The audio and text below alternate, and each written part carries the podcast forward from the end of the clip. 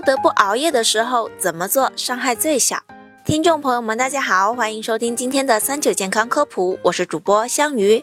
熬夜有伤身体的道理，相信大家都懂，但是真正能做到的却没有几个人。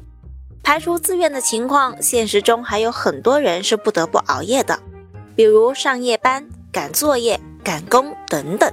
不得不熬夜的时候，我们只能通过其他措施来抵消一部分伤害。以下这些小窍门，赶紧收好吧。一多喝水，熬夜会带走身体大量水分，喝水是补水的重要举措。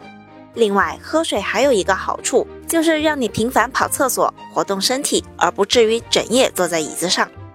二晚餐吃少点。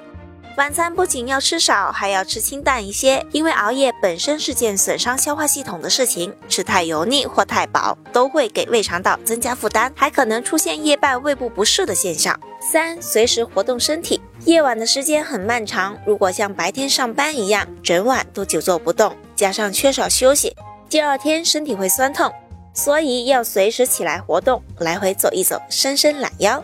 提醒大家，运动不宜太激烈，情绪也不宜太激动。四、熬夜前后补一觉。首先，你必须知道，补觉不能完全补偿熬夜对身体造成的伤害，特别是长期熬夜，是补觉也补不回来的。如果知道要熬夜，就在熬夜前以及熬夜后都补补觉，至少可以恢复一定精力，让自己不那么困，做事情的效率变得更高。五、准备一些食物，比如水果、香蕉、苹果等。坚果、核桃、花生等，清淡的粥菜、牛奶等。熬夜过程中，如果饿了就吃一些。六、用茶或咖啡代替烟酒。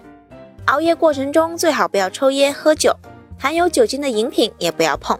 提神的饮料当中，比较推荐的是茶或咖啡，但是也要遵循适量喝的原则。七、熬不住了就去睡。如果真的困到不行，请放下手中的事去睡吧。还有第二天一定要补眠，也一定不能连续熬夜。八、女性熬夜记得卸妆，带妆熬夜，厚厚的粉层和皮肤分泌的油脂极有可能引发满脸痘痘，所以在熬夜的时候先把脸洗干净，妆卸了，保湿补水的措施做好，然后再做你要做的事。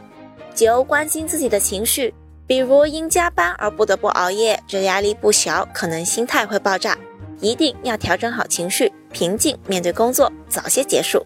还是要啰嗦一句：不规律、不充足的睡眠真的很伤身。